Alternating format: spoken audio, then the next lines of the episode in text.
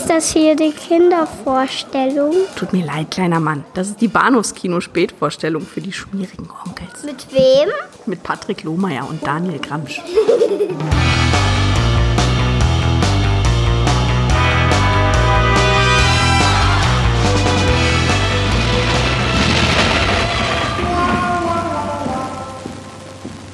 Ich möchte endlich wissen, was du vorhast. Wohin fahren wir denn? 200.000 Dollar entgegen. Ist das nichts? Weiter hat er noch etwas von einer Kiste erzählt, die verschwunden ist. Die voll Dollar gewesen ist. Und die interessiert mich. 200.000 Dollar sind eine Menge Geld. Die wollen wir uns erstmal verdienen.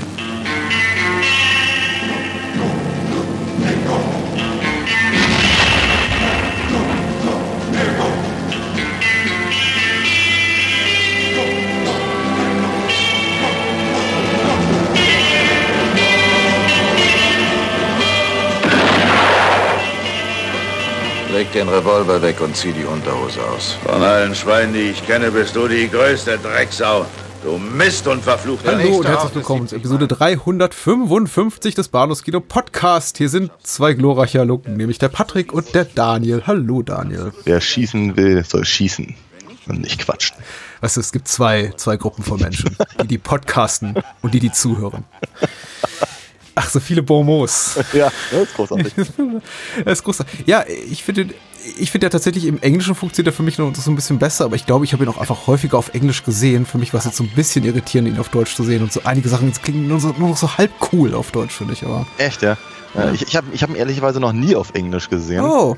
Weil ich mir irgendwie denke, dass es, ähm, naja, wie das halt so ist bei Filmen, die eigentlich keine Originalsprache Ja. haben, muss ich, muss ich nicht das, äh, äh, das, das, das, das Nachsynchronisierte eben auf Englisch hören. Also ich weiß nicht genau, das finde ich, find ich Ich dann verstehe das. Ich glaube, ich habe ihn genau einmal auf Italienisch gesehen, unzählige Mal auf Englisch und jetzt das zweite Mal auf Deutsch. Und also mir fällt es eben immer besonders auf bei diesem letzten Spruch von Eastwood in Richtung Warlock, also von, von Blondie an Tuco, der dann ja sagt irgendwie, there, there are those who carry weapons or guns and those Ja. who dig, you dig.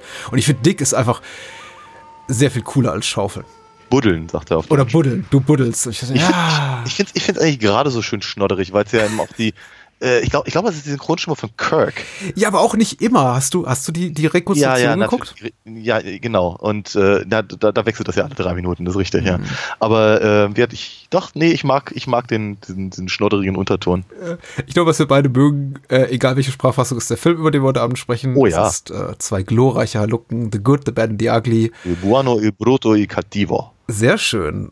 Ja. Der Arbeitstitel war übrigens äh, I due magnifici stagioni. Also das ist der, der Arbeitstitel des Films, unter dem er eben auch in Deutschland veröffentlicht wurde. Ich glaube, weltweit Ah, ja. tatsächlich das einzige Land oder der größere Markt, in dem er unter dem Titel veröffentlicht wurde.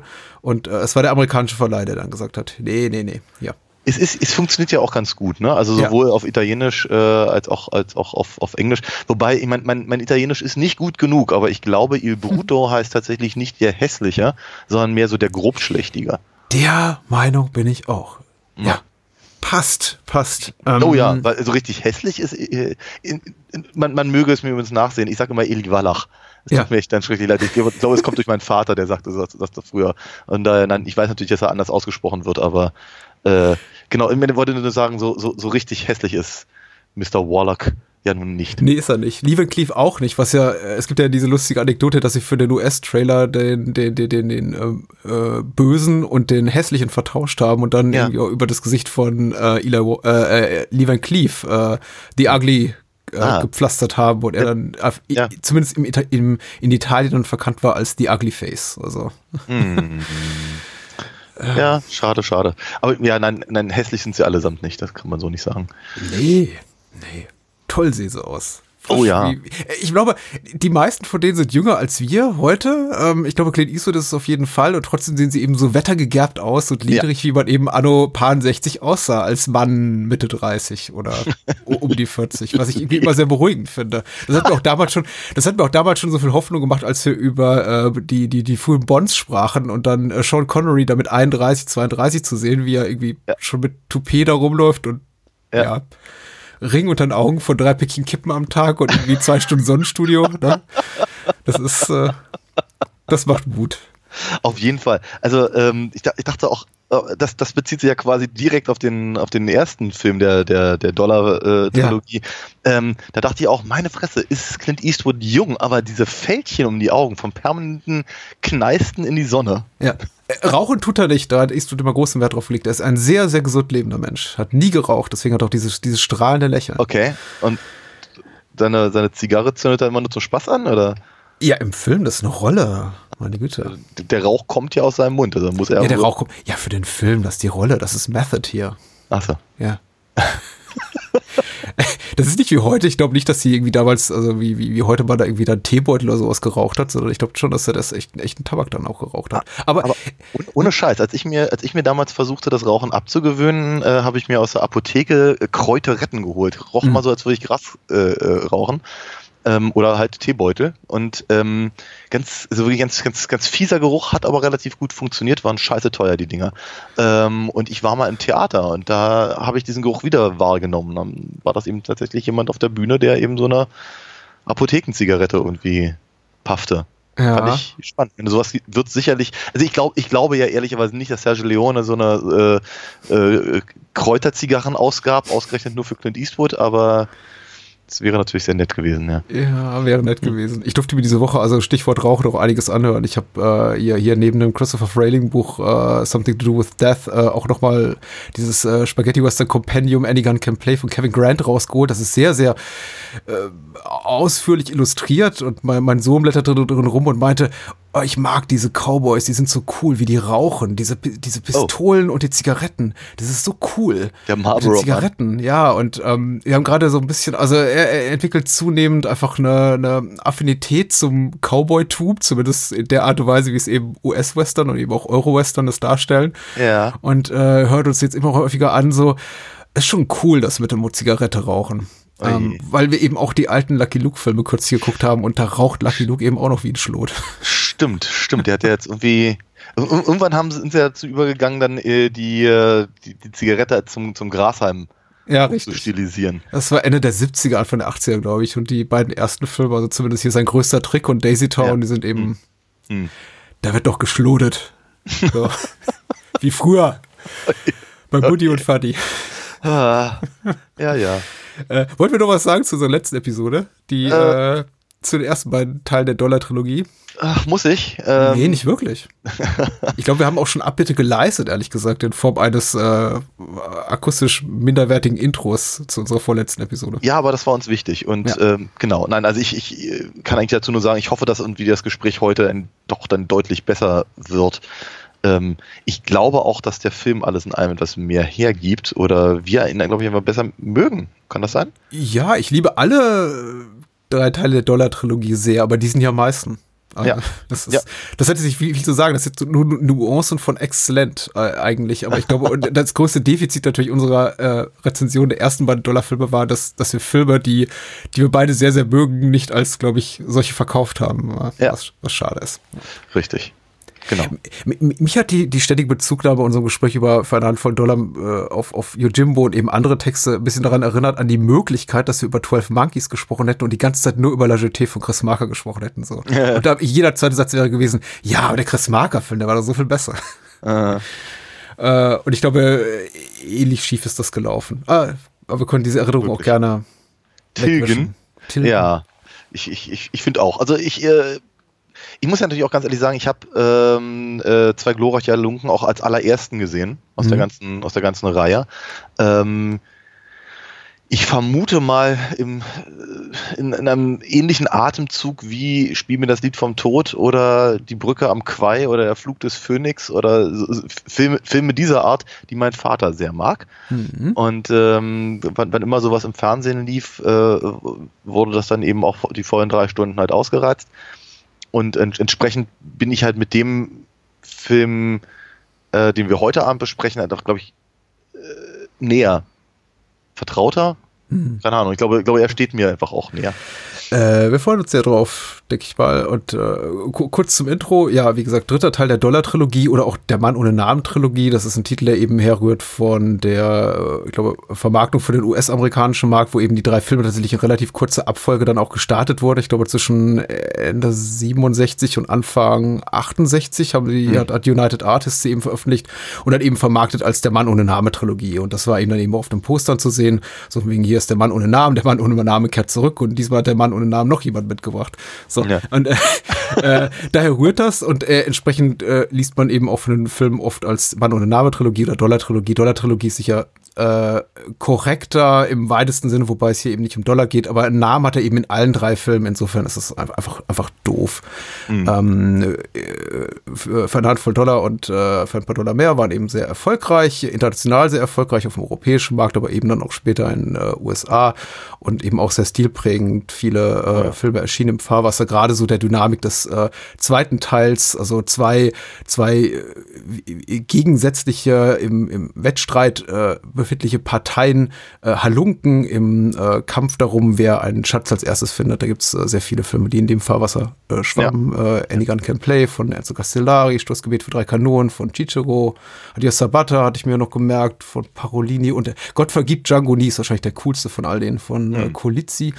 Äh, alles sehr empfehlenswerte Filme, aber keiner von denen qualitativ heranreichend an äh, zwei glorreiche Halunken, über ja. den wir heute sprechen, für den äh, Leone das, äh, ich glaube, sechs- oder siebenfache Budget zur Verfügung hatte, wie für den ersten Teil der Droller-Trilogie, vor allem aus den Händen von United Artists, die sich eben dann auch gleich die Rechte mit sicherten für die ersten beiden Teile. Leone behauptet äh, in dem Christopher Frayling Buch, das entstand alles aus einer ganz ehrenwerten künstlerischen Intention raus und er wollte seine Themen variieren und äh, weiterentwickeln und äh, Drehbuchautor Luciano Vincenzoni äh, sagt sehr ehrlich, nee, also Leone hätte den Film nicht gemacht, wenn United Artists äh, nicht sehr, sehr großzügig gewesen wäre, hätte gesagt, hier ein dicker Teil von dem Geldbatzen fällt hier für dich ab, Sergio, wenn du das machst. Und der Film kam nicht in der Form, glaube ich, in der wir äh, ihn heute Abend, heute Abend gesehen haben, in die Kinos, sondern deutlich gekürzt. Und äh, es gibt eben seit 2003 jetzt diese von MGM rekonstruierte Fassung von knapp 180 Minuten. In der deutschen Fassung eben mit anderen Sprechern nachsynchronisiert. In der englischsprachigen Fassung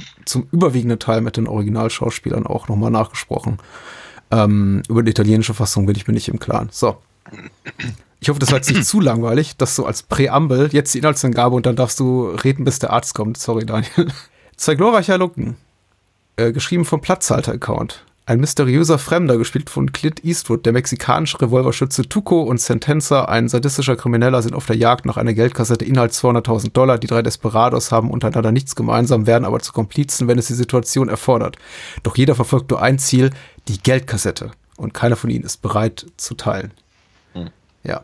Ila Wallach ja. hatten wir erwähnt, Lee Van Cleef wird hier nicht erwähnt, dann sei es äh, sei hiermit an dieser Stelle äh, erwähnt, namentlich bedacht und ansonsten einige bekannte Gesichter aus den vorhergegangenen beiden Teilen. Ja. Dazu vielleicht später mehr. Mhm. So.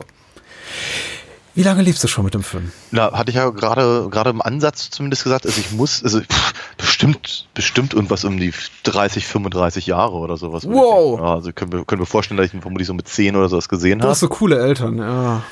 Ich glaube, das war damals, also gerade was so, was so, was so Altersfreigaben anging, waren meine Eltern relativ, ich möchte nicht sagen lax, mhm. aber zumindest in dem Moment, in dem das im Fernsehen lief, zu einer Uhrzeit, zu der ich nicht im Bett sein sollte, ähm, war das wohl, glaube ich, für meine Eltern voll in Ordnung. Mhm. Also nach dem Motto, dass das ARD und ZDF würden es nicht zeigen um 20.15 Uhr, wenn's, wenn nicht eben auch äh, Schulkinder das sehen könnten.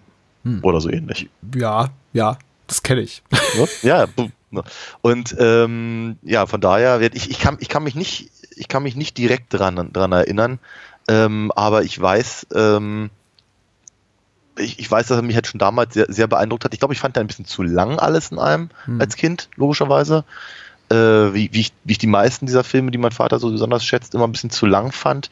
Äh, die, meine Konzentrationskraft war eben nicht auf drei Stunden ausgeprägt. Ja, ja. Ähm, aber da es meine Eltern eben nicht störte, dass ich irgendwie zwischendurch mit, keine Ahnung, äh, mein, mein, mein, mein Playmobil-Soldaten gespielt habe oder so und ähm, aber mal rausgegangen bin und wieder nach einer Weile zurückkam und trotzdem der Geschichte folgen konnte, war es, glaube ich, halbwegs in Ordnung. Ich erinnere mich allerdings auch noch, dass mein Bruder eine, eine, eine, eine Schallplatte hatte äh, mit Western-Themen drauf. Und äh, da waren war ganz, ganz viel Morricone, äh, logischerweise. Und auf der, auf der, auf der B-Seite war dann sowas wie, weiß ich, Bonanza oder sowas.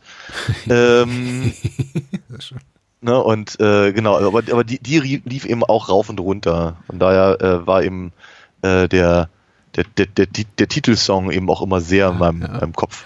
Äh, ich bin zu den zwei glorreichen Analog gekommen, glaube ich, auch an zweiter Stelle, wenn, ich jetzt so mal so auf, ähm, na, ich wollte gerade sagen, wenn ich auf Leones Western gucke, aber eigentlich sind es ja fünf, ne? Du Mhm. vergisst ja auch auf den, den, den Rod Steiger-Film, der, der später noch kam, dessen deutschen Titel ich immer vergesse. Ähm, Duck You Sucker? Genau, du? You Sucker. äh, ja, wie heißt denn der auf Deutsch? Keine Ahnung. Ja, Fistful of Dynamite im Englischen, aber ich weiß nicht, ob das so zielführend ist, darüber zu spekulieren. Ich, ich bin mir nicht, aber, aber beide richtig, beide, beide richtig. Beide, die beiden englischsprachigen Alternativtitel sind richtig. Und äh, als, als, als die kenne ich die auch. Also sagen wir mal so, Leon hat fünf große Western gedreht. Ja. Seine Dollar-Trilogie, Once Upon a Time in the West äh, und Duck You Sucker. Und äh, ich habe Und, äh, und, und, und ne, ja, und wenn man, wenn, wenn man möchte, kann man ihn natürlich schon noch so mal so ein bisschen, so ein bisschen zumindest im Hintergrund vermuten von äh, ähm, äh, Mein Name ist Nobody. Ja, mehr als das. Ich, ich, ich glaube, ja, klar, da wird sein Einfluss auch sehr, sehr deutlich. Das war übrigens auch so sein initialer Plan hier für diesen Film, bevor eben United Artists die Hände sehr weit aufgemacht hat, äh, dass er gesagt hat, ich möchte eigentlich nur noch produzieren und eher so die Mentorenrolle einnehmen, aber ich möchte mich nicht rumschlagen mit äh, äh, Requisiteuren und Kameraleuten und Schauspielern den ganzen Tag. Aber er hat es dann eben doch gemacht. Und äh, ich habe diesen hier gesehen als zweiten von seinen großen Western, seinen, seinen fünf, äh, nach Once Upon a Time in the West. Das war immer so mein großer Liebling, das, äh, das Riesending. Und tatsächlich auch, wie bei dir auch äh, in, in deiner Familie, ein Film, den eben auch mein Vater sehr, sehr liebte und ich deswegen einfach gucken durfte, ungeachtet der Tatsache, dass der Film eben sehr erwachsenes, sehr erwachsene Themen bedient oder auch teilweise einigermaßen gewalttätig ist. Äh, einer, einer aus einer, so einer Handvoll von Filmen wie auch Psycho, die, den einfach mein Vater oder meine Eltern so liebten, dass ich, Ja. dass sie nie das hinterfragten, ob das eben ein 8, 9, 10-Jähriger gucken sollte. Und dann äh, kamen die glorreichen Analogen und dann habe ich mich durch die Donner-Trilogie wieder von in chronologisch korrekter Reihenfolge durchgearbeitet. Äh, ja, zu lang, mh, ja, schon so richtig. Ich, ich muss ganz ehrlich sagen, von meiner äh, ersten Seherfahrung bleibt tatsächlich hauptsächlich die Morricone-Musik im Kopf. Ich kann Aha. mich an, an wenig erinnern, als, außer an wirklich die Titelmelodie, einige coole äh, Tunes äh, so, so mittendrin und dann das äh, Finale zum Schluss Klar. auf dem Friedhof von Sad Hill und alles so da, dazwischen war vergessen. Aber cool, ich fand den sehr, sehr toll. Hm. Äh, und ich finde den immer toller im Laufe der Jahre, was ja sehr gute Ja. Filme auch auszeichnet.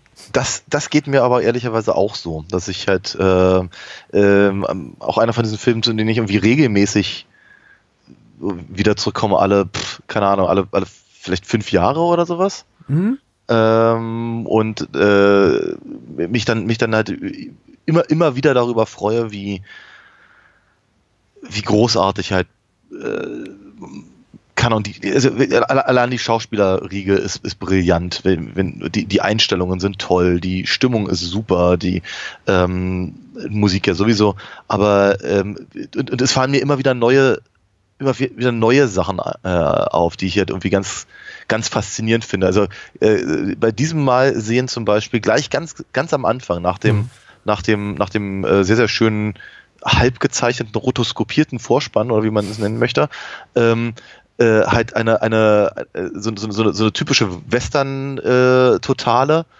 ähm, mit ganz also we- weiten Land und Hügeln und ähm, äh, oder wie es bei Buffy damals hi- hieß, ich komme aus Sergio Leone.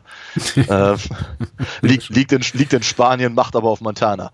Ähm, genau, auf jeden Fall dieses, dieses, diese unglaublichen Vistas. Und dann dieser, dieser, dieser harte, harte Schnitt, in dem halt einfach der, der, der, der Kopf halt so in, in, in, in Bild Ja. der Fläche draufkommt. Man denkt sich, wow! von, von ganz weit auf ganz nah und ich dachte mir, das ist, das ist so toll, das ist mir nie, nie so in dem Sinne aufgefallen oder zumindest nicht, äh, ich habe mich nie so, so sehr darüber gefreut, diese, diesen, diesen Kontrast dazu zu haben, äh, weil es eben auch so, äh, so stellvertretend ist für, für das, was halt kommen wird, ne? weil er im, ja, im Laufe des Films immer wieder mit genau diesen, mit diesen, diesen Gegensätzen halt spielt, mit diesen sehr, sehr weiten äh, äh, Aufnahmen und dann halt sehr, sehr, sehr, sehr dichten ähm, äh, Geschichten.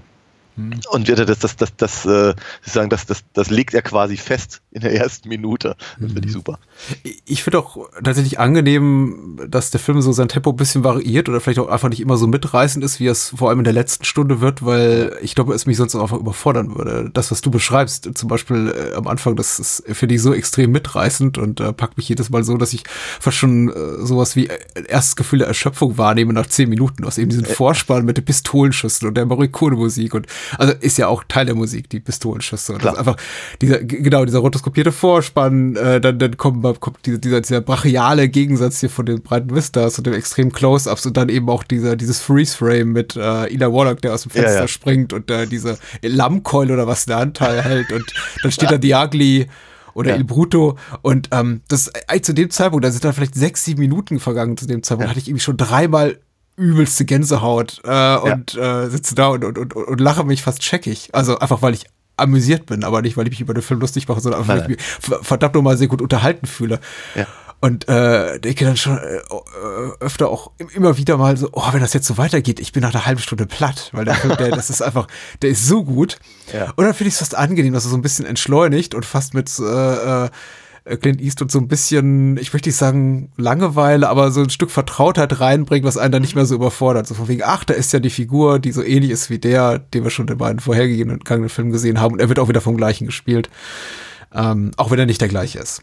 Du, du, ja, natürlich, klar. Und, und vor allem, ähm, ich, ich habe nicht auf die Uhr geguckt, aber es müssen irgendwie, muss, müssen irgendwie 20 Minuten vergangen sein, bis Clint Eastwood irgendwie auftaucht. Da wir Ja. zwischenzeitlich noch diesen sehr, sehr langen äh, ähm, Vorspann haben mit, mit Sentenza, was eben auch u- eine, einen unglaublichen Druck halt aufbaut. Ne? Wenn, wenn er ähm, ähm, in, in, in, im Türrahmen steht und der, Mhm. ich habe gerade seinen Namen vergessen, aber der, der, der, der Familienvater, der eben offenkundig Stevens, Antonio Stevens. Casas, ja. ja, ähm, im, im, qu- quer durch den Raum auf der anderen Seite steht und es, äh, es ist halt fast unerträglich, die Spannung zwischen den beiden äh, über diese Distanz und all das, bis sie sich dann irgendwann an den Tisch setzen und anfangen, über erstmal belangloses Zeug zu quatschen und dann wird es irgendwann immer, immer, immer, immer schwieriger, dieses Gespräch, bis es sich dann irgendwann mal entlädt und so und das ähm, auch, auch das nimmt ja nicht unbedingt die, die, äh, den, den, den Druck vom, vom Zuschauer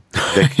ja, er, er, er lenkt ihn ein bisschen ab, er geht in eine etwas andere Richtung. Es ist etwas weniger, was die actionreich, dynamisch oder wie man es immer so nennen möchte, aber es ist halt äh, psychologisch halt äh, um einiges äh, ähm, zermürbender als halt das sehr, sehr, sehr relativ kurze Anfang eben mit, mit, mit Eli Warlock.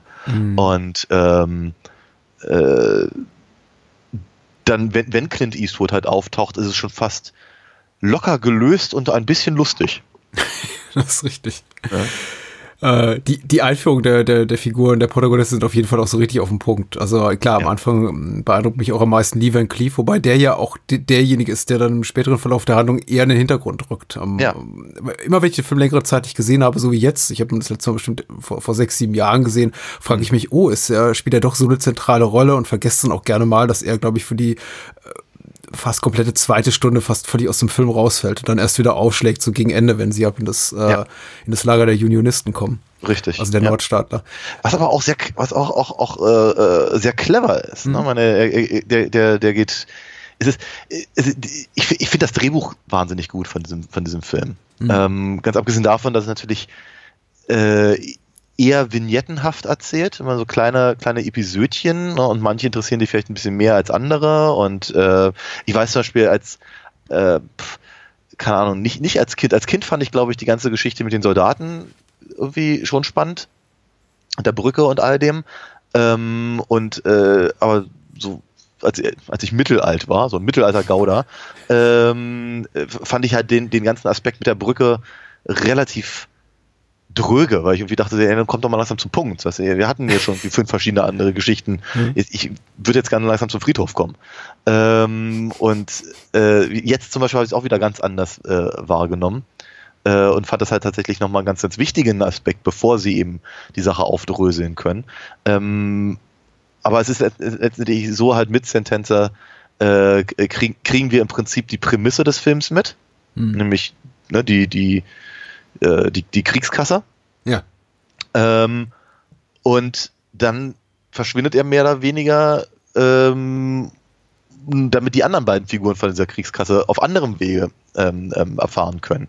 Und äh, das heißt, das ist praktisch die, wir, wir, wir, wir, wir folgen dann vor allem erstmal Tuko dabei, wie er ähm, äh, äh, versucht sich zu rächen, beziehungsweise eben dann irgendwann versucht halt rauszufinden, was es eben mit diesem, mit diesem Geld da auf sich hat und dann eben äh, Clint Eastwood zu retten. Ähm, und das, das spielt sich halt alles mehr oder weniger in Echtzeit ab. Und wenn Sentenza wieder auftaucht, das ist, glaube ich, mein Punkt, den ich machen wollte, dann ist es halt so spannend, weil offenkundig hat er auch ganz, ganz viele Dinge rausgefunden und ganz viele Ja. Sachen erlebt, die ihn halt irgendwann äh, im Prinzip genau wie die anderen beiden auch in, wie, äh, sagen wir mal, auf, in, in die Armee auf komische Art und Weise geführt haben. Ob das jetzt nun, ob das jetzt äh, auch nur eine Tarnung ist oder ob er da wirklich äh, eingetreten ist, um was Ja. rauszufinden, erfahren wir ja nicht. Aber äh, die, die, die Wege scheinen sehr verschlungen gewesen zu sein und trotzdem kommt er an denselben Punkt wie die anderen. Das ist sehr, sehr clever. Ja, ja.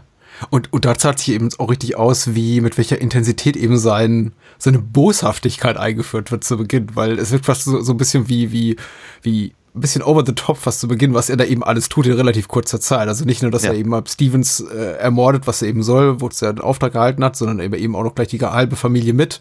Ja. Und aber dann eben auch gleich seinen Auftraggeber noch hinten rein, also einem, einem merkwürdigen Code Kodex, folgend. ja. ja, der natürlich komplett irre ist, also so Psychopathenkodex, der sagt, okay, ja, ich, ich töte meinen Auftraggeber, weil der, die Person, die äh, ich auch umgebracht habe, mir kurz im Ableben noch Geld in die Hand gedrückt hat, um eben den zu töten, was natürlich komplett irrsinnig ist. Aber Ja. es hinterlässt eben bleibenden Eindruck äh, aller Irrsinnigkeit oder zum Trotz wollte ich sagen, aber ich grad, glaube gerade aufgrund dieses, dieses Wahnsinns, dieses, Ja. äh, die- die- se- se- seiner Mörderei und ähm, das braucht der Film eben auch, weil er dann eben auch für lange Zeit verschwindet aus der Handlung und äh, immer so als dunkle Bedrohung über allem schwebt. Und natürlich, äh, er muss natürlich auch extra böse sein, weil natürlich auch, auch unser Guter und auch unser Brutto, also egal ob er jetzt hässlich ist oder rüpelhaft, was sagtest du, wild? Grobschlächtig. grobschlächtig, genau, ja auch Sch- Schattierungen von Boshaftigkeit in sich tragen oder, also Ja. sie sind nicht böse an sich, aber sie sind ähm, handeln moralisch fragwürdig, möchte ich mal sagen. Ja. Keiner in dem Film ist einfach nur gut. Sie sind einfach nur gu- gut relativ zum Bösen. So, das wollte ich sagen. Sentenz. Ja, ja, ja, das, das, das trifft's. Ne? Also ich meine, die Figur von, von, ähm, ähm, äh, von Clint Eastwood hat ja, hat, hat ja ab und an so moralisierende Anflüge. Ähm, f- vor allem halt dann, wenn es halt Leute betrifft, die mit der ganzen anderen Geschichte, in der er sich gerade befindet, nichts zu tun haben. Äh, ob das eben jetzt hier äh, äh, die, die, die, die gekidnappte Mutter ist im ersten Film ähm, oder eben jetzt, äh, jetzt hier der, der, der, der, sterbende Soldat Hm. und, und, und oder, oder eben auch der, auch der, äh, wie heißt der Clinton? Der, der, der, äh, der, der, der Captain da. ja. Ähm, also, also, er ist, du hast, du hast natürlich völlig recht. Er ist, das, was er mit Tuko anstellt, ist nicht sehr freundlich einen Großteil des Films. Ähm, aber er ist, äh, ja, zu, zumindest, zumindest dann, wenn es eben Leute angeht, die eben nicht ihm was persönlich getan haben, äh, äh, naja, deutlich, deutlich freundlicher. Aber äh, Tuko ja, hat, hat ja auch manchmal solche Anwandlungen. Ja, und es scheint ja auch, äh, das macht ja der Film relativ klar, äh, niemals zu einer abgrundtief in seiner, also äh, in seiner Psyche verankerten Böshaftigkeit zu entspringen, sondern einfach eher so einem, ja, einem, einem, einem Gefühl der moralischen Überlegenheit und auch eben so einer, so einer gewissen Verspieltheit, was man ja auch gut daran sieht, dass er hier, na, nachdem er Tuko freischießt, also vom Galgen äh, den Dorfbewohnern inklusive Richtern dann irgendwie auch gleich noch die Hüte von den Köpfen schießt. Also er Ja, scheint ja ja. auch Spaß daran zu haben an dieser, an dieser ganzen Sache. Also Ja, ja, ja. äh, und, und ich glaube, für ihn gibt das alles so durchaus Sinn, das, was er macht. Was ich übrigens auch sehr gelungen finde und ihn auch noch mal so ein bisschen differenziert von den Rollen, die er eben in den beiden ersten Dollarfilmen gespielt hat. Und ähm, ich, wo, wobei ich mir auch vorstellen kann, dass Clint Eastwood vielleicht da auch gesagt hat, die- schreib was Interessantes für mich rein. Weil, äh, also von Clint Eastwood ist bekannt, dass er sehr kritisch auf das Drehbuch guckte und sagte, naja, eigentlich ist das ja Ida Warlocks Film. Womit er auch Ja. nicht ganz unrecht hat. Klar, aber interessanterweise hat er das offenkundig nicht beim zweiten gesagt, der ja eigentlich Liefern Cleese Film ist. Ne? Äh, ja, ich glaube, da, hat, da, da haben wir ja schon drüber geredet. Ich glaube, da ist die, die Gage einiges glatt gebügelt. Aber äh, ja, in dem Fall wird es wahrscheinlich auch wieder die Gage sehr gut gewesen sein für ihn. Aber es ist nicht sein Film und das soll er eben auch nicht sein. Insofern habe ich eben auch spätestens hier so ein bisschen mit dieser Mann ohne Namen-Trilogie, also mit diesem mhm. Moniker, so ein bisschen meine Probleme. Es ist äh, äh, primär Tukos Film. Oder siehst du das anders? Ein bisschen. Ich glaube, mhm. ich, ich sehe es ich sehe es ein bisschen anders. Ähm, weil ich finde, dass es, äh, also, oder anders gesagt, ich fand, ich fand den Titel The Good, The Bad and The Ugly immer etwas cooler als zwei glorreiche Halunken, weil ich immer das Gefühl hatte, ja, wo ist der Dritte eigentlich im Bunde? Mhm. Weil ohne, ohne den Dritten funktioniert der Film ja nicht. Ja. Ähm, und ich, find, ich finde, also drei glorreiche Halunken wäre vielleicht der bessere Titel gewesen oder so. Ähm, weil ich mir auch immer die Frage stellte, okay, wer, Halunke ist, ich weiß nicht, keine Ahnung, ist immer auch, auch ein sehr wertender Begriff und dachte mal so bei mir, wer, wer, wer sind denn die zwei glorreichen Halunken? Ja, glorreich ist noch viel wertender.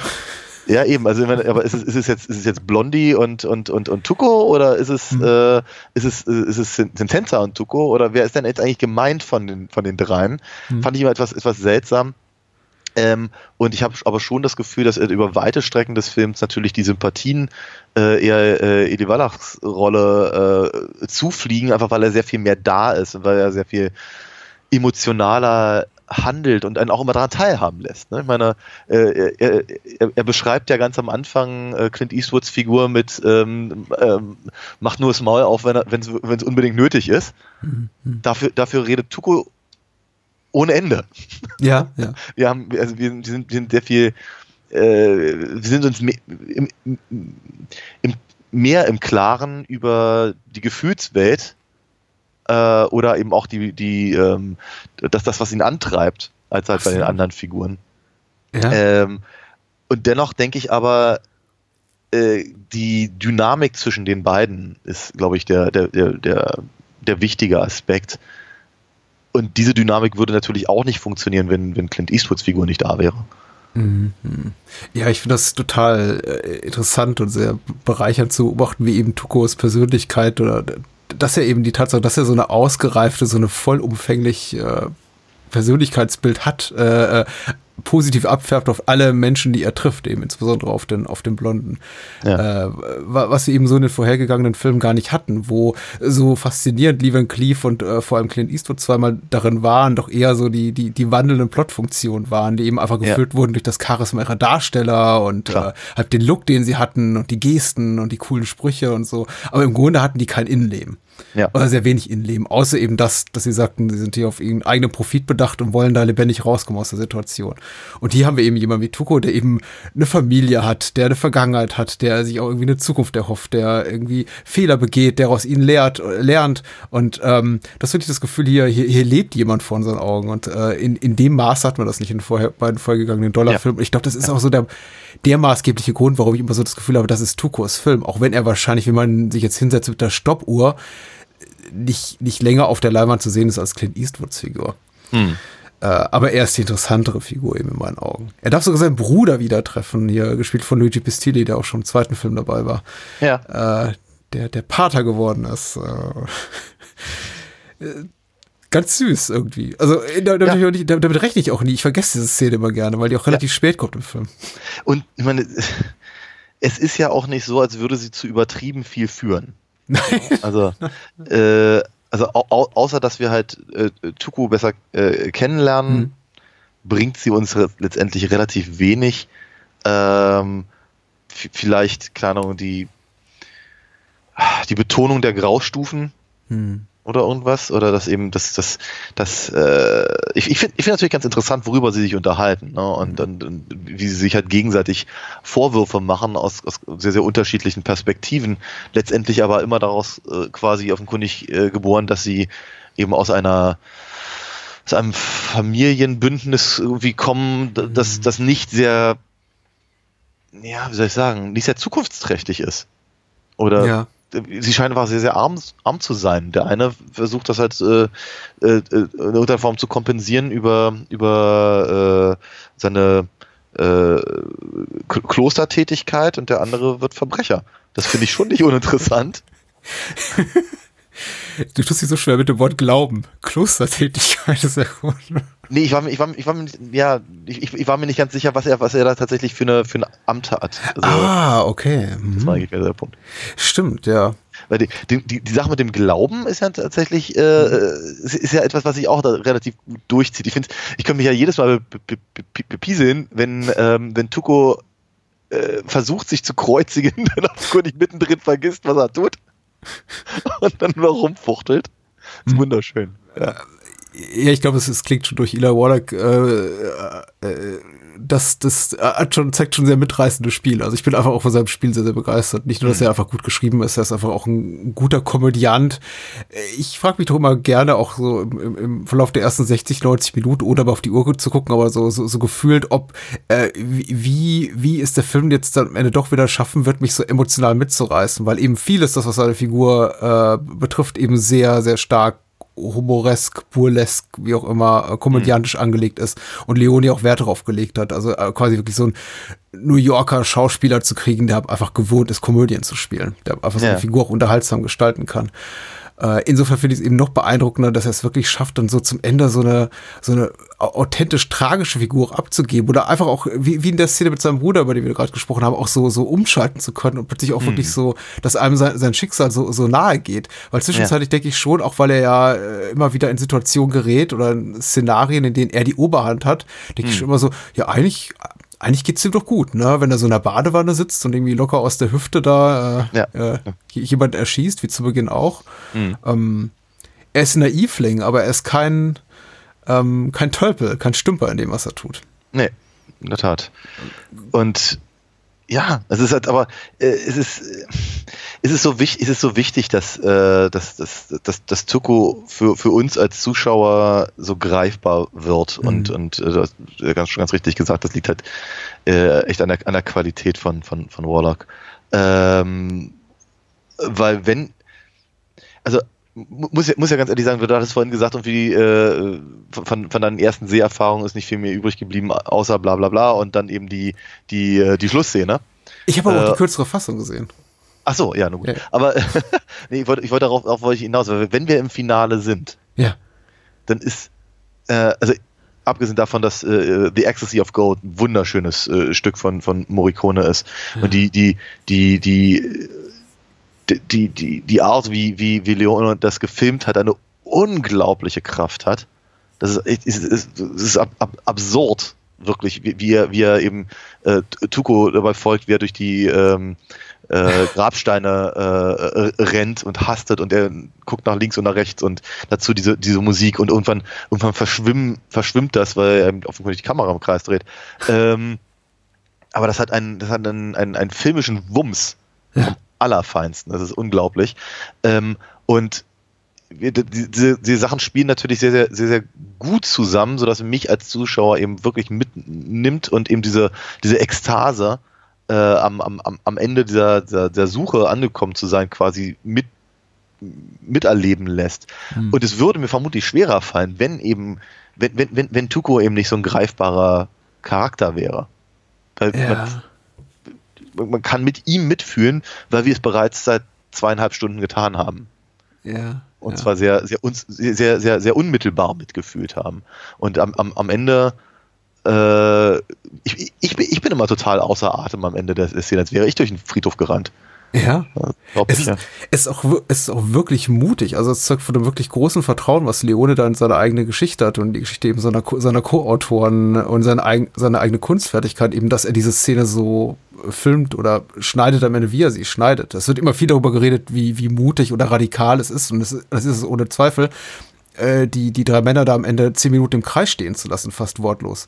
Ja. Äh, auch das ist sehr mutig, aber ich finde ebenso mutig ist es einfach zu sagen, okay, wir haben hier diese, diese, diesen Friedhof, der fantastisch aussieht. Und diese kleine, kleine Figur, die da irgendwo zwischen den tausenden von Grabsteinen, angeblich vier bis 5.000 Gräber, die ja kürzlich von, von Franco Schergen da ausgehoben wurden für wenig Geld, äh, in, in, in Südspanien.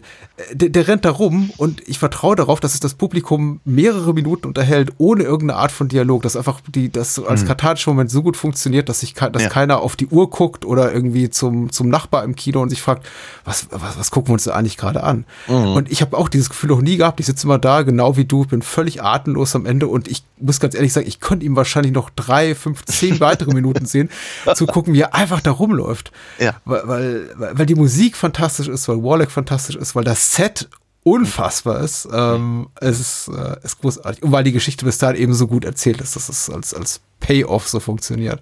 Ja. Ähm, ja. Bam. das, äh, ja, ich, ich, äh, wie, gesagt, also, und ich bin ja immer wieder darüber überrascht, wie, wie, wie, wie, wie mich da auch diese, diese Momente, die du da eben auch, die, den du benannt hast und die, die andere, die wir benannt benannt haben, wie der die mich packen, weil wie gesagt, gerade wenn ich jetzt so diese rekonstruierte Fassung gucke von 180 Minuten, da sind eben schon so Szenen drin, bei denen ich mir denke, so, hm, schafft es der für mich doch mal so zu, zu kriegen wie am Anfang. Nicht, dass ich mich jemals langweile, aber er, er mehr andert, was, wie sagst du das, so vignettenhaft, das stimmt. Also ich finde es auch äh, teils sehr episodenhaft, zum Beispiel diese Szene in der Höhle, wo er eben so seine alten, Ja. seine alte Gang wieder trifft und eben diese Monolog führt und dann lassen die sich da alle herab in, in, in die Höhle.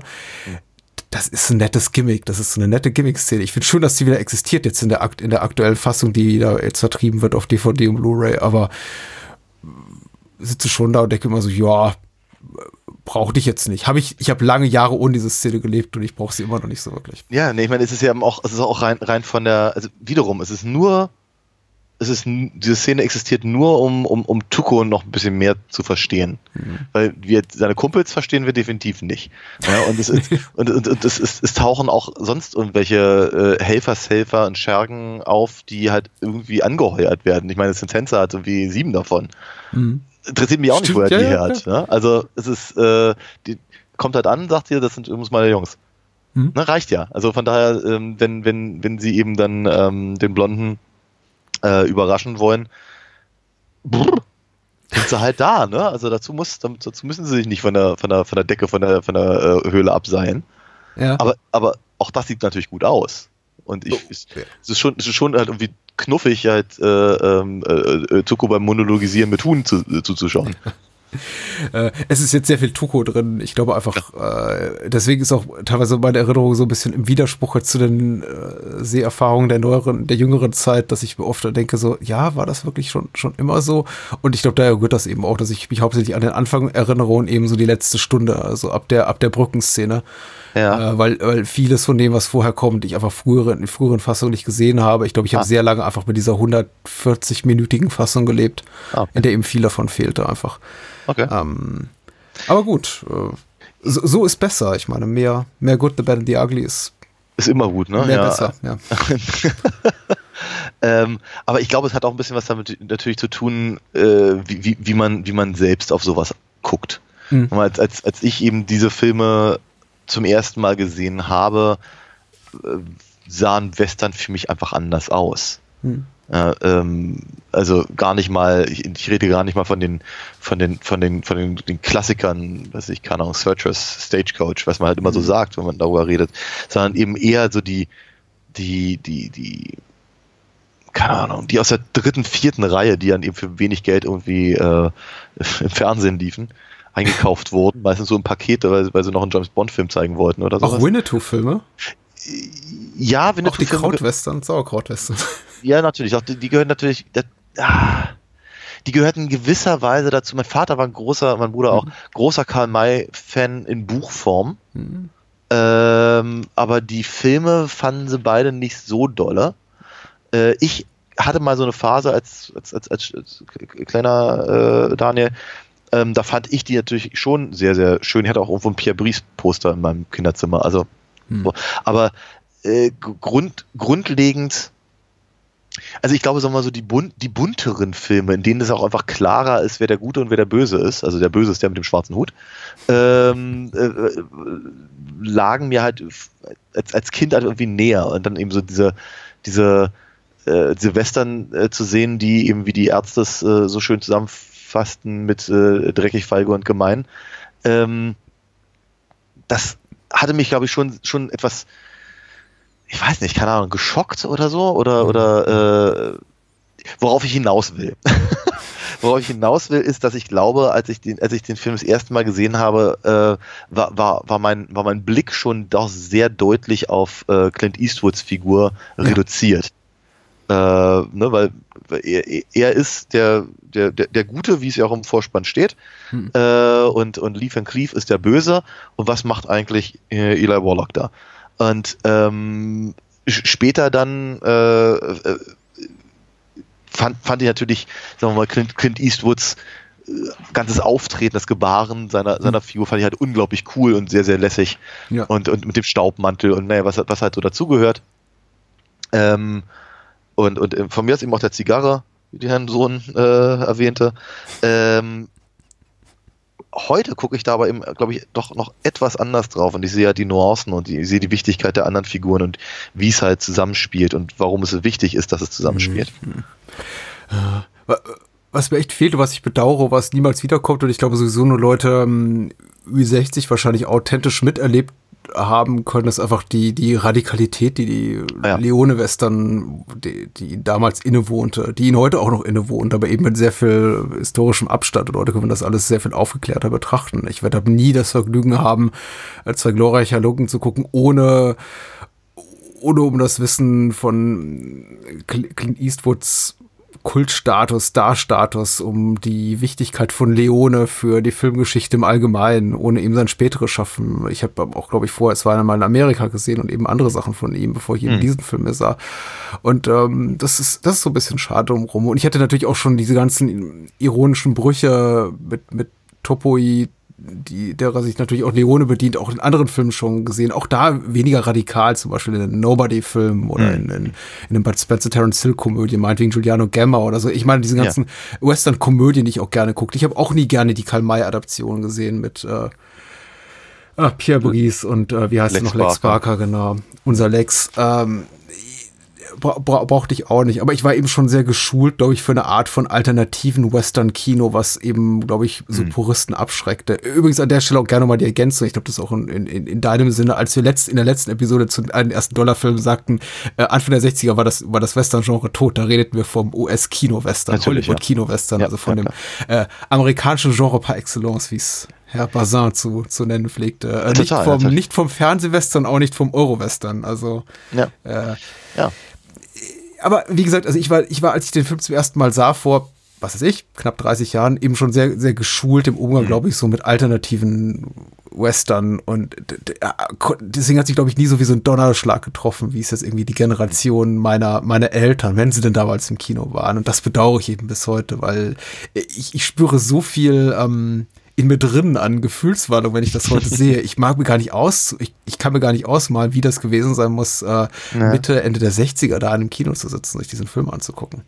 es, es wird ja auch gerne, gerne in dem Zusammenhang, äh, den du auch gerade nochmal ähm, in Perspektive rücktest, äh, wird, wird ja gerne mal immer wieder betont, warum eben der der Italo-Western, der Spaghetti-Western, ähm, äh, wa warum der eben so wichtig war, nicht nur für das, für das Genre, sondern auch für die, äh, für, für, das, für das Kino an sich.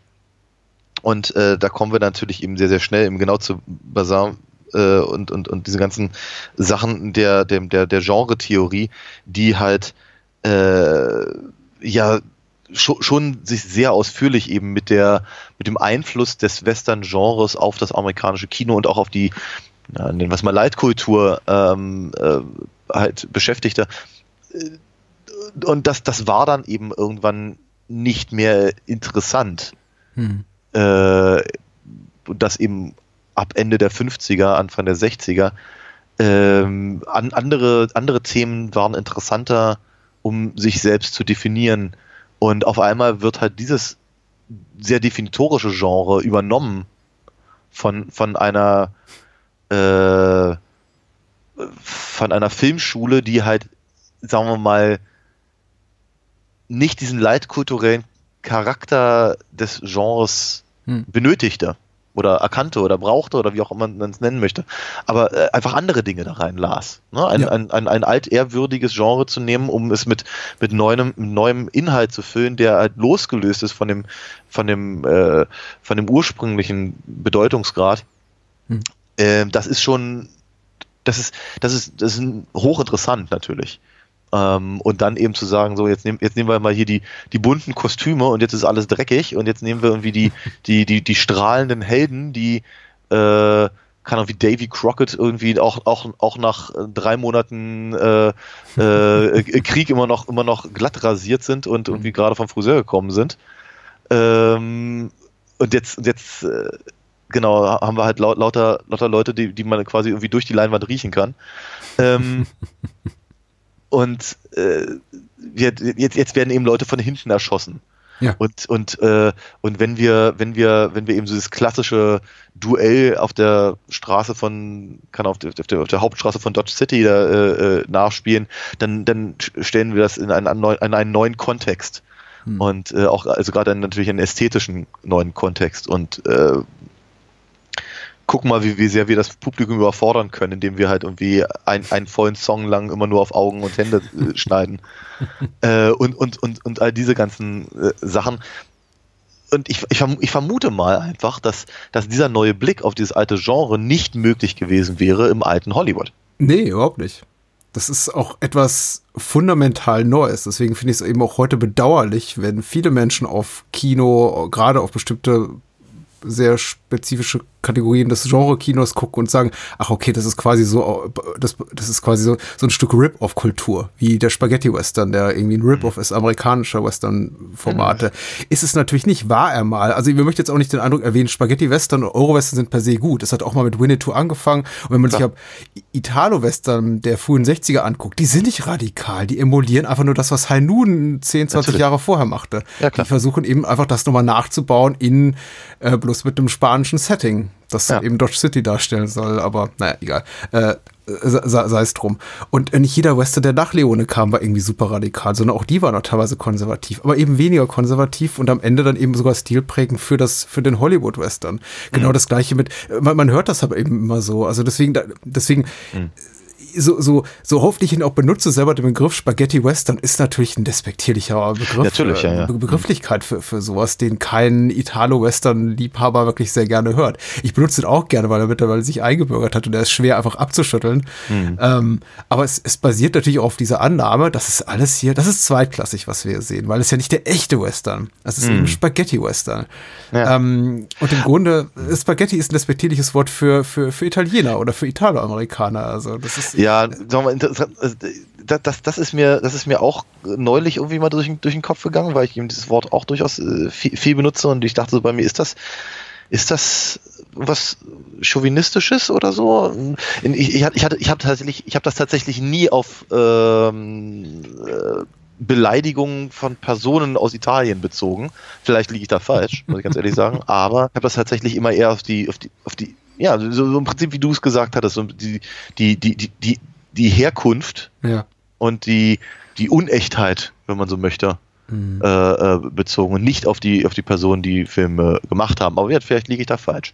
Ich, ich versuche mich auch daran, dran auf jeden Fall äh, äh mehr Italo-Western zu sagen. Ähm, von daher, gut. Ähm, genau, aber äh, auch das ist natürlich trotzdem äh, so interessant, weil eben dieses, weil dieses äh, Western-Genre eben so ureigens amerikanisch ist. Mhm.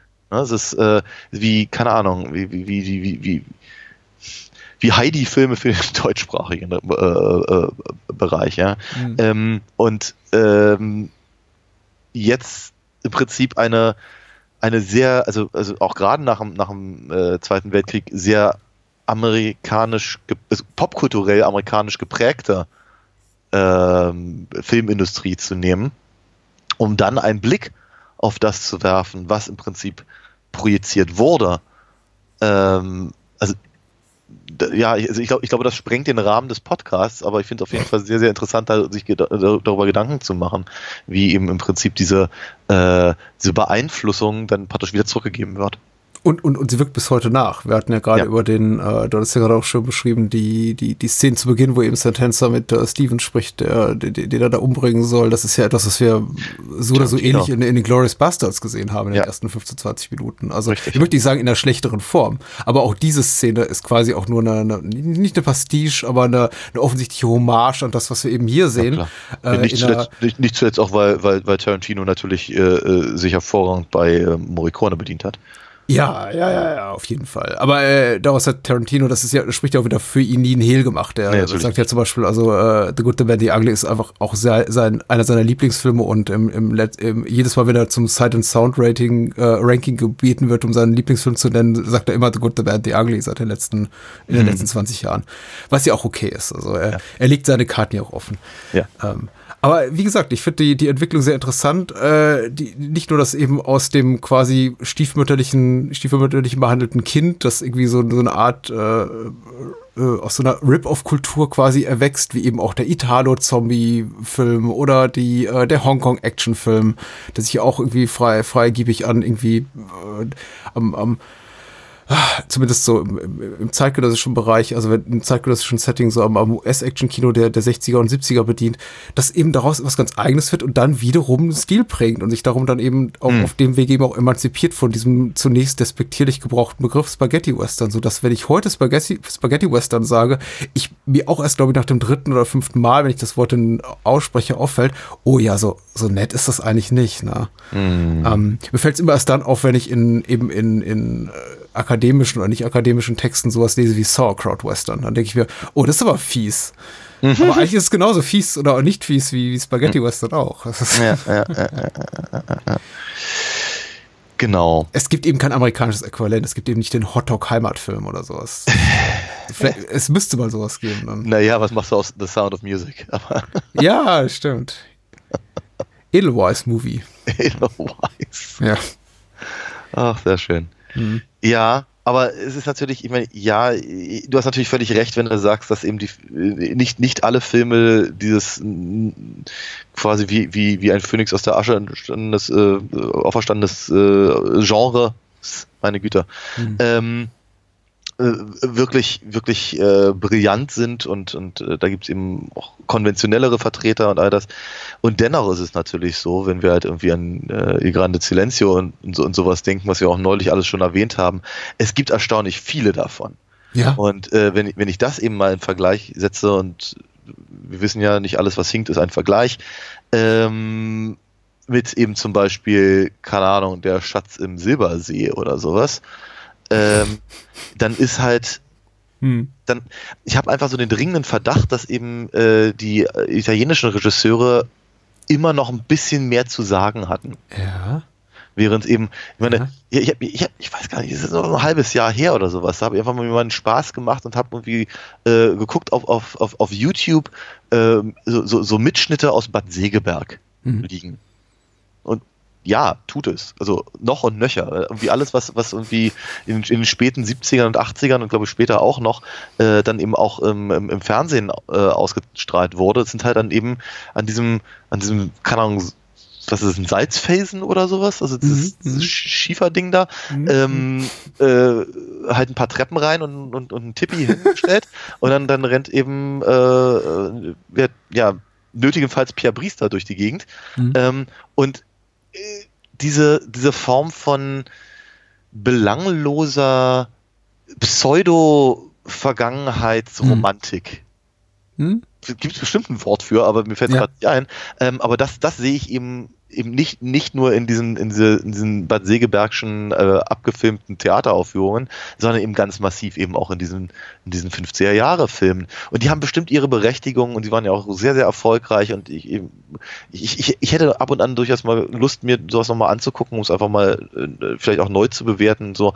Ähm, aber es ist schon, es ist schon auffällig, dass eben so eine, so eine, so eine richtige Auseinandersetzung mit dem, mit, äh, mit, mit einem Oh, vorliegenden Genre gibt's halt nicht, nein.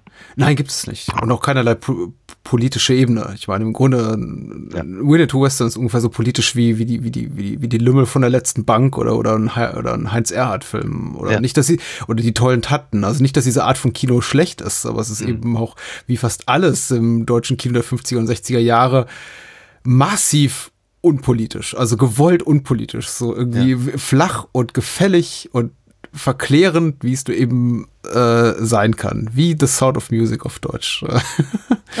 wie die von Trapp-Familie im Wilden Westen. Wobei selbst die waren irgendwie noch politischer. Aber und, und zwei glorreicher Look ist eben genaue Antithese, weil eben Leone ja. Gewillens ist sich mit der eigenen äh, Geschichte, mit Fasch Themen Faschismus und, und, und, und Krieg und Leid äh, ja. auseinanderzusetzen. Jetzt muss man sagen, das ist alles ja. sehr weit weg. Er dreht äh, quasi mit italienischem Geld oder amerikanischem Geld in Spanien unter äh, Francos Faschisten ein, mhm. äh, ein Western, der sich mit dem Bürgerkrieg, äh, mit dem amerikanischen auseinandersetzt. Spielt im Jahr 61, 62.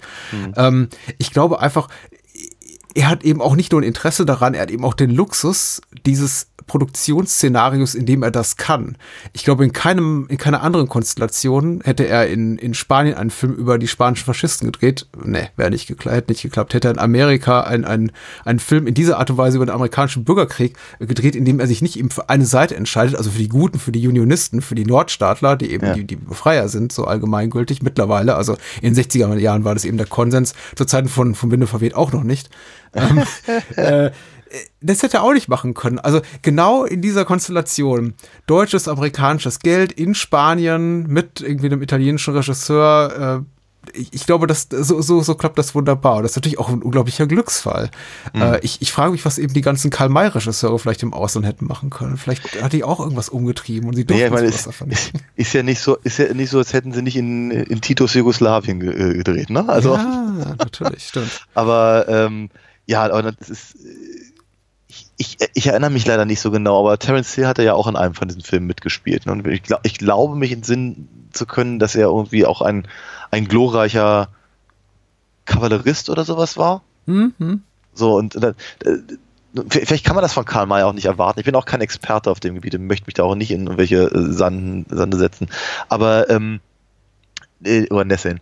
Ähm, aber natürlich würde sich schon das Thema eignen, finde ich, was über das Verhältnis der äh, ähm, der amerikanischen Armee zu den äh, zu den äh, Ureinwohnern ähm, in irgendeiner Form vielleicht aufzumachen da, aber mhm. das passiert halt eben auch nicht. Während sich eben Leon aber hier tatsächlich hinstellt und sagt, jetzt zeigen wir einen, einen äh, bis zum Haaransatz zu äh, äh, gedröhnten, besoffenen äh, äh, Armeeoffizier, äh, der, der, der seine, wie, wie, im Ersten Weltkrieg und wie seine, seine, seine Leute halt irgendwie ständig äh, quasi in die, in die Kugeln äh, der, der, der Gegner schicken muss, um ein, um ein uninteressantes militärisches Ziel, nämlich diese Brücke da äh, äh, zu, zu erreichen. Ja. Und äh, das, äh, die, diese, diese, diese Antikriegs- äh, Töne, die äh, bei, bei aller Brutalität und bei allen äh, Leuten, die da, die da sterben und eben auch, auch bei einem durchaus sehr, sehr laxen Umgang mit dem menschlichen Leben,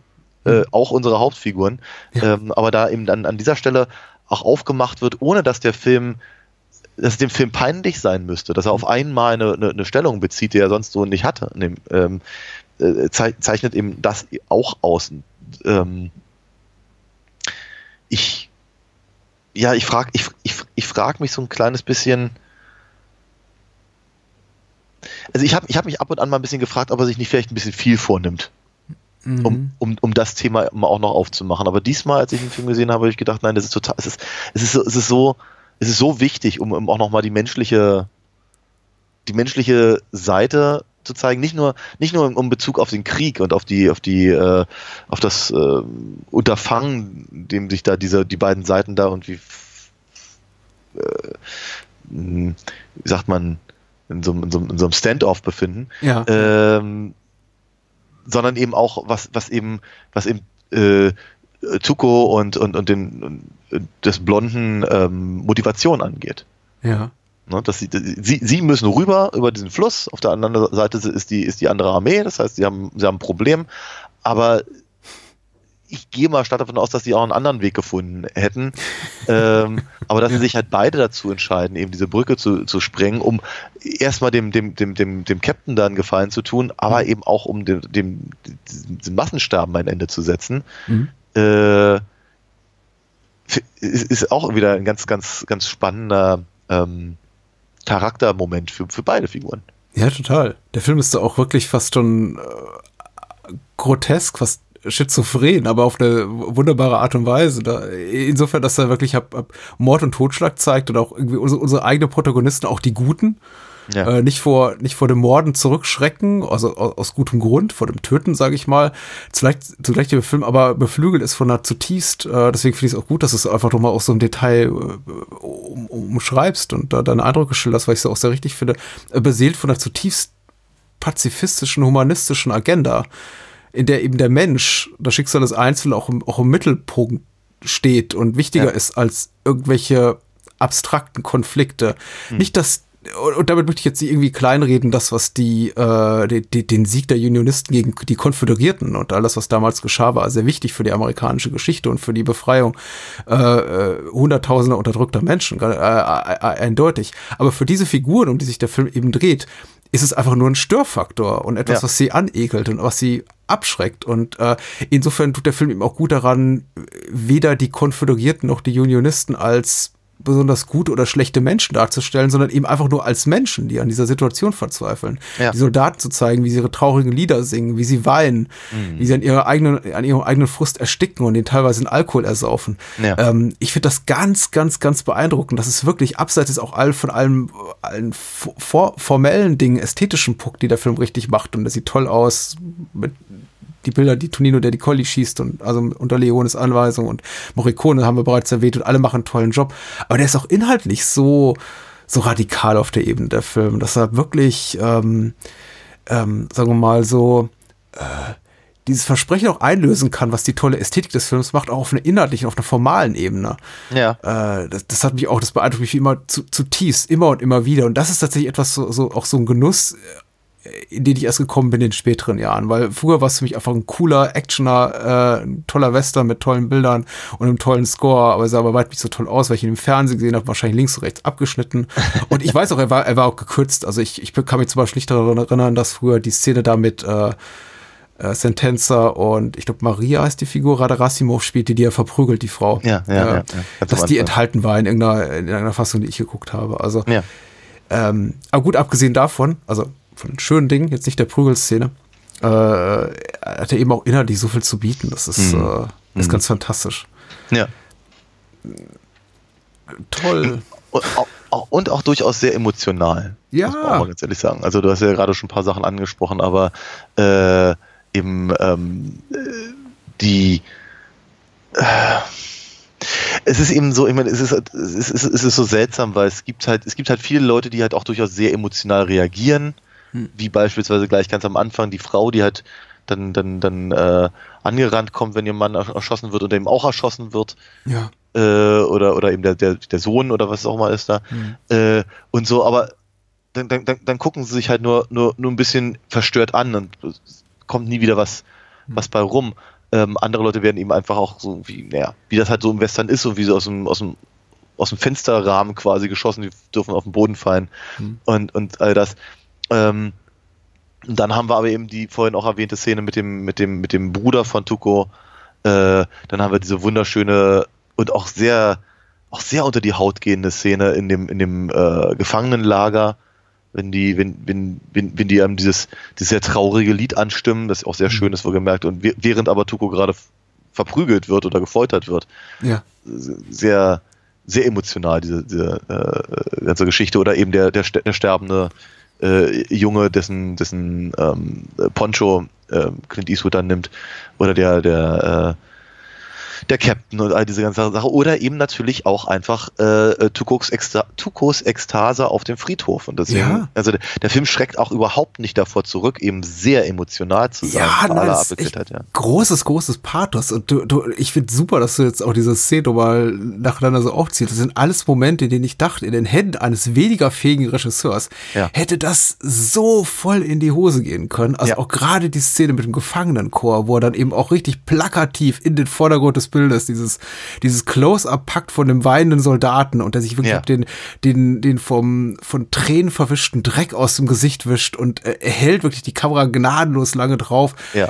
In der Parallelmontage mit diesen Folterszenen von Tuco da unter Sentenzas äh, Anleitung. Und ich dachte, meine Güte, das ist so, das ist irgendwie, das, da ist mehr Pathos drin, als die meisten Filmemacher in, in drei Filme packen, ist in diesen drei Minuten drin. Und das hätte sowas von in die Hose gehen können, fast Ja. unfreiwillig komisch wirken können. Ja. Und er, er, er schafft es, dass es funktioniert, dass ich da sitze und denke, meine Güte, das ist, ähm, das fühlt sich nicht im geringsten authentisch an im Sinne eines filmischen Realismus oder dokumentarischen äh, Charak- Also das ist äh, fernab von allem. Das ist, äh, das ist einfach, das ist, das ist griechische Tragödie. Das hat nichts mehr damit zu tun mit irgendeiner Art von Realitätsanspruch. Ähm, aber es ist trotzdem so wunderbar treffend und ich, ich ziehe die, die, äh, die Wahrhaftigkeit, nicht den Realismus, aber die Wahrhaftigkeit der Szene niemals in Frage. Ähm, d- Ja. Die gehört da einfach rein. Und ich Ja. gehe da voll mit. Ja, ja, geht mir ganz genauso. Ja. Ähm, Gibt es noch so Lieblingsmomente? Außer dem Friedhof, außer dem Chor, außer den zwölf, 15 anderen Sachen, die wir bereits genannt haben. Ähm, buh, ich finde, ja, nee, auch du, es ist, es ist, also ich finde, ich finde den Film, Film sehr treibend. Also Ja. sehr, äh, er hat, er hat eben auch mal ein paar, paar, sagen wir mal, ruhigere Momente oder eben auch solche, du hast es vorhin ganz schön gesagt, als du meintest, dass du dich fragtest, ob er dich nochmal so kriegt und so. Aber ähm, ich finde ihn halt zu keinem Zeitpunkt irgendwie langweilig oder zu lang oder äh, irgendwas in der Richtung.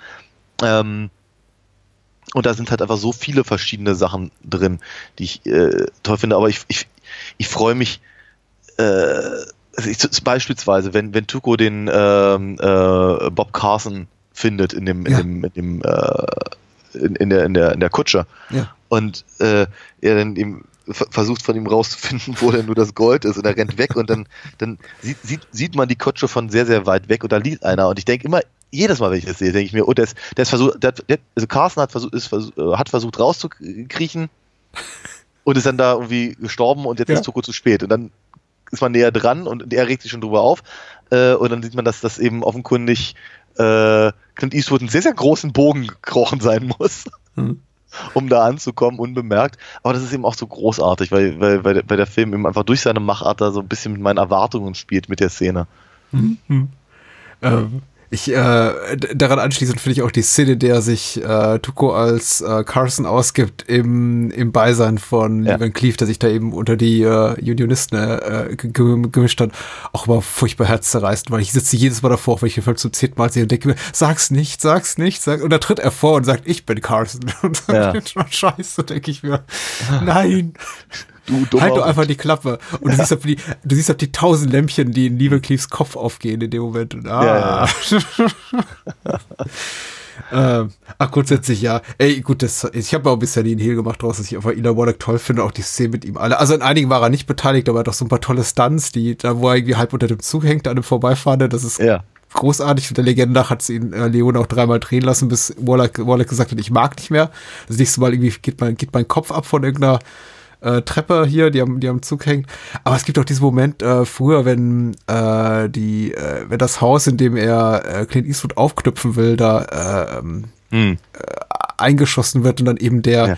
Der Deckenboden durchkracht und das ist so offensichtlich ein Stuntman, nicht Ida Wallach selber, aber du siehst eben diesen Stuntman aus dem ersten Stock in den, ins Erdgeschoss quasi fallen, unter dem ganzen Geröll und dann regt er sich noch, denke mir, also das Ganze ohne Schnitt und die Kamera irgendwie fährt da quasi runter mit ihm ein Stockwerk. Und, ähm, ich, ich denke mir, meine Güte, was für ein Aufwand. Ich meine, wir sind immer noch im Jahr 1966, wir sind doch nicht im Zeitalter computergenerierter irgendwie Tricks und äh, äh, äh, Kabellage, die du dann später mit, mit Computertechnik irgendwie ausradieren kannst, quasi digital. Also das ist alles da. Da ist gerade ein Typ einfach durch eine Menge Schutt irgendwie ein Stockwerk tiefer gefallen nach einer Sprengung. Ja. Ähm, das tut alles richtig weh. Ja. Ja. Der ganze Friedhof, ich, ich gucke mir das heute noch an, denke mir, im Ernst, ihr habt dieses Ding da bauen lassen. Das ist ein Set. Das ist kein. Ja. Der stand da nicht, der Friedhof. Da stand Ja. nur nicht mal dieser Kreis, dieses kreisrunde Etwas, diese Arena in der Mitte. Da war Ja. gar nichts. Das war einfach ein Tal. Ja. Und äh, Clint, Clint hat gesagt, äh, Leon hat gesagt, hier, Franco, schick mal irgendwie tausend deiner Leute rüber. Lass die mal buddeln Ja. und Steine schleppen. ja. Weil es gibt zwei Kategorien von Menschen. Ja, genau. genau. Einer davon buddelt. Ähm, ja, nee, es ist schon, der, der Film ist schon sehr, sehr, sehr beeindruckend und äh, ähm, ich, also so in der, in, der, in der Präsenz von Genius zu sein, das ist so das, Gefühl, was ich, was ich dabei hatte. Gucken. Also es gibt wirklich es gibt, es gibt wenig Filme, die ich als perfekt bezeichnen würde, aber der gehört auf jeden Fall mit dazu. Ich möchte jetzt nicht zum Meta werden, weil ich glaube, das hat unser, unserem letzten Gespräch auch insbesondere über äh, für eine Handvoll Dollar sehr, sehr geschadet. Aber tatsächlich so im Kontext des leonischen Schaffens äh, gibt es eben so äh, zwei, drei Motive, die ich hier sehe, die ich in äh, Spiel mir das Lied vom Tod für noch ein bisschen besser Hm. realisiert halte. Aber das ist, glaube ich, jetzt auch mehr Geschmackssache als wirklich ein belastbares Qualitätsurteil. Ja. Zum Beispiel einfach die Einführung von Sentenza. Ich finde einfach das, was Henry Fonda zu Beginn macht von äh, Spiel das Lied vom Tod, so, so viel kaltschnäuziger und äh, Fonda so viel beeindruckender als Bösewicht. Aber ich glaube auch einfach mehr, weil, weil sich noch mehr mit Henry Fondas Star-Persona bricht als Lee Van Cleef, der eben schon so als Baddie etabliert ist. Und wenn ich Lee Van Ja. Cleef sehe, ist es eben, erwarte ich von ihm schon nichts mehr Gutes, weil ich 10, 15 andere Western mit ihm gesehen habe, in denen er eben auch ebenfalls der Baddie ist. Ja. Und bei Henry Fonda war das, glaube ich, für mich damals noch beeindruckender, ihn zu sehen, habe diesen Mann mit diesen stahlblauen Augen, den wir halt Mhm. al- al- als Held kennen aus jeder Menge Howard Hawks Filmen oder so.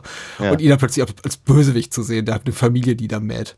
In Ja. Zeitlupe mit schreienden Kindern und so. Also, äh, aber gut, ansonsten, ich, ich pflichte dir vollumfänglich bei. Ich glaube, das ist Zeug glorreicher Look ist ein perfekter Film und wirklich außer Nitpicker zu sein und Anschlussfehler zu suchen, zum Beispiel, wenn hier äh, Tuko und äh, Blondie von der Brücke wegschwimmen und hab diese kleine Lunte anzünden und plötzlich sind sie irgendwie zwei Kilometer weit weggeschwommen innerhalb von wenigen Sekunden Ja. offensichtlich. Kann, gibt's keine Fehler zu finden. Übrigens, ich glaube, aber das ist mittlerweile auch eingegangen in, in Allgemeinwissen fast. Äh, das war die zweite Sprengung, weil die erste Ja. verlief ja fehlerhaft, wurde nicht auf Film gebannt. Und die, es gibt divergierende Geschichten dazu, aber man, man kann das selber sich anlesen oder einfach, ich glaube, Set Hill Unearthed gucken zum Beispiel, diese, diese Dokumentation, die auch noch auf Netflix gerade läuft, über, über den Nachbau dieses, dieses Friedhofs in, in Spanien, Almeria oder so. Mhm. Mhm, ein Sehtipp äh, mit, mit, mit Abstrichen. Also sagen wir mal so, kein, kein, äh, es, ist nicht, es ist nicht so erfüllend, diese Dokumentation zu gucken, nachdem man gerade zwei glorreiche Luken gesehen hat, weil das ist einfach ein mega Meisterwerk und dann guckt man diesen Ja. Film und denkt sich, ja, das ist doch alles ganz schön profan. Ja. Das wahre Leben, so drei, drei äh, passionierte Fans, die einfach andere Fans um sich scharen, um irgendwie mit, mit, mit, mit, mit Spaten und, und, und Schubkarren da irgendwie in die Pampa zu fahren und dort zu buddeln. Mhm. Aber naja. Trotzdem nett. Genau. Ja. Ich habe ihn nicht gesehen. Ich glaube, ich werde ihn auch nicht sehen. Also von daher. Ich habe dir schon im Vorgespräch, was die äh, lieben Hörerinnen und Hörer nicht mitbekommen haben, auch fast schon, glaube ich, das Beste erzählt. Das mag sein, ja. Ja. Doch, äh, ja. Und es wird wieder Tage dauern, wahrscheinlich, dieses Wah, wah, wah, wah, wah, wah aus dem Ja. Kopf zu kriegen. Ja. Ach, da bin ich nicht traurig, muss ich ganz ehrlich sagen. Also mindestens einmal im Jahr habe ich so eine, so eine Morricone-Phase, da, muss das irgendwie alles durchgehört werden. Oh ja. Mm.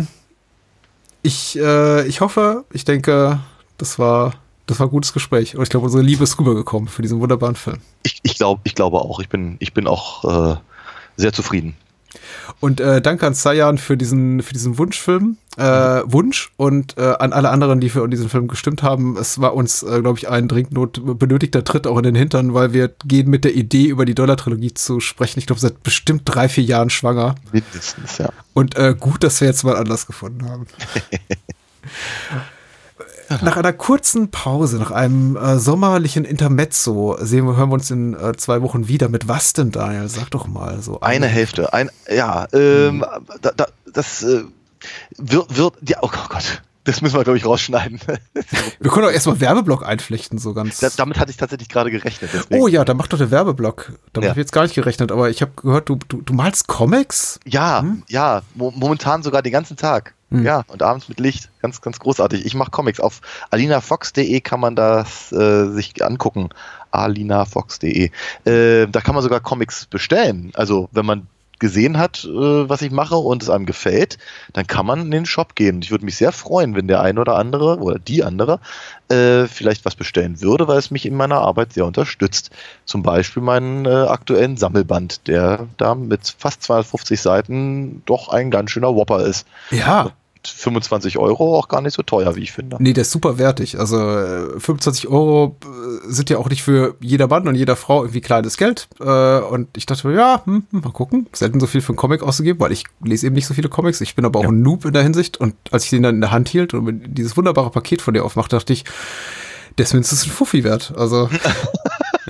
Ne, es ist äh, ein, ein, ein tolles Ding, sehr wertig, sehr hochwertig bedruckt und natürlich voll mit Daniels Kunst und wirklich tollen, tollen Hintergrundinformationen zum künstlerischen Schaffensprozess, was ich auch immer sehr, sehr spannend finde. Danke, danke. Was kann man denn von dir noch hören, wenn man nicht uns hört? Äh, Wenn man nicht uns hört, in nächster Zeit eine ganze Menge. Ich äh, sorge für so, äh, wir sind, machen uns im Juli ein bisschen rar, äh, was aber nicht heißen soll, dass der Feed nicht äh, prall gefüllt ist. Dafür ist eben auch äh, das äh, Geld da, was wir aus äh, Patreon und Steady äh, Spenden erwirtschaften. Viel ist es nicht, aber eine Kleinigkeit und jeder Mensch, äh, der es sich leisten kann, uns mit einer kleinen Gabe zu unterstützen bei äh, Steady patreon.fm slash Bahnhofskino ist das, glaube ich, oder patreon.com slash Bahnhofskino oder mit einer PayPal-Spende unter paypal.me slash Bahnhofskino. Der sorgt dafür, dass wir einem auch äh, weiterhin Vollprogramm bieten können, zum Beispiel unter anderem in den nächsten Wochen mit. Äh, ich glaube, Galaxy Quest lief gerade. Jetzt kommt die äh, nächste Episode zu Spielfilm raus, der fünfte Teil unserer Coen Brothers Filmografie, unter anderem mit True Grit, noch ein Western, den wir auch sehr mochten, A Serious Man aber auch. Wir reden in Kürze über nochmal über ein Ed Wood Double Feature und über eine frühe John Carpenter TV-Arbeit. Die steht, glaube ich, unmittelbar nach der äh, Sendung dieser Episode an. Wir reden nämlich über das unsichtbare Auge, Someone's Watching Me, den äh, Carpenter gemacht hat fürs US-Fernsehen 78. Äh, auch, Cool. auch sehr lohnend. Also ganz, ganz viel und dann hören wir uns auch schon wieder. Sehr schön. Mit was, Daniel? Ja, es wird, es wird beim nächsten Mal etwas hochglanziger. Mhm. Ähm, und wir begeben uns äh, in die ausgehenden 80er Jahre und äh, ähm, gucken mal, was so ein Werbefilmer wie Tony Scott machen kann, wenn er Werbung macht für die Air Force. Nämlich wir machen Top Gun. Finde ich mega. Äh, das, da, freue ich mich schon drauf. Ja, ich ich wusste, ich- bis du es sagst, bis du es vorgeschlagen hast, wusste ich es nicht, aber als du es vorgeschlagen hast, dachte ich, eig- eigentlich will ich über den seit Jahren sprechen. äh, ein bisschen, bisschen äh, schrebbeliger wird's dann ähm, zuerst, weil ich glaube, den, den besprechen wir als erstes. Äh, Also als kleine, klein, kleines Warm-up äh, sprechen wir über Raw Force, äh, Jäger des tödlichen Jade, ein äh, philippinisch-amerikanische Koproduktion, ein Martial Arts Film mit Action-Horror-Elementen von Edward Murphy. Und der ist schön schrundig und den kann man Oh auch, ja. wenn man denn möchte, gerne in Vorbereitung auf unsere Episode am, lass mich nicht lügen, hm, irgendwann Mitte Juli, äh, in Vorbereitung auf Prime Video gucken, glaube ich, für, für umsonst, also ohne Zuzahlung. Genau. So. Ja. Ich danke dir. Ja, Das war- ich mach, mach ein paar tiefe Züge, kannst du gut kacken. Sehr schön. Also, ich würde ja sagen, ähm, Gott sei mit dir, aber Gott ist nicht mit dir. Er hasst Nein. Idioten. oh Gott, das kam jetzt falsch rüber. Ich nehme alles zurück. Äh, bleib bei mir. Ich Danke liebe dich. Ohne, ohne dich wäre ich gar nichts. Gute Nacht. Bye bye.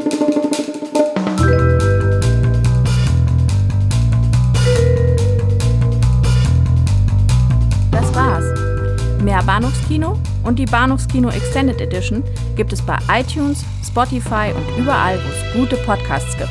Kennt ihr bereits Daniels Comics? Auf alinafox.de erfahrt ihr alles rund um seine legendäre Meisterdiebin und ihre Abenteuer. Und denkt bitte daran, eure Unterstützung durch eine Patreon-Patenschaft oder PayPal-Spende sichert diesem Podcast das Überleben. Unter bahnhofskino.com findet ihr alle Möglichkeiten, uns unter die Arme zu greifen. Vielen Dank fürs Zuhören und adios.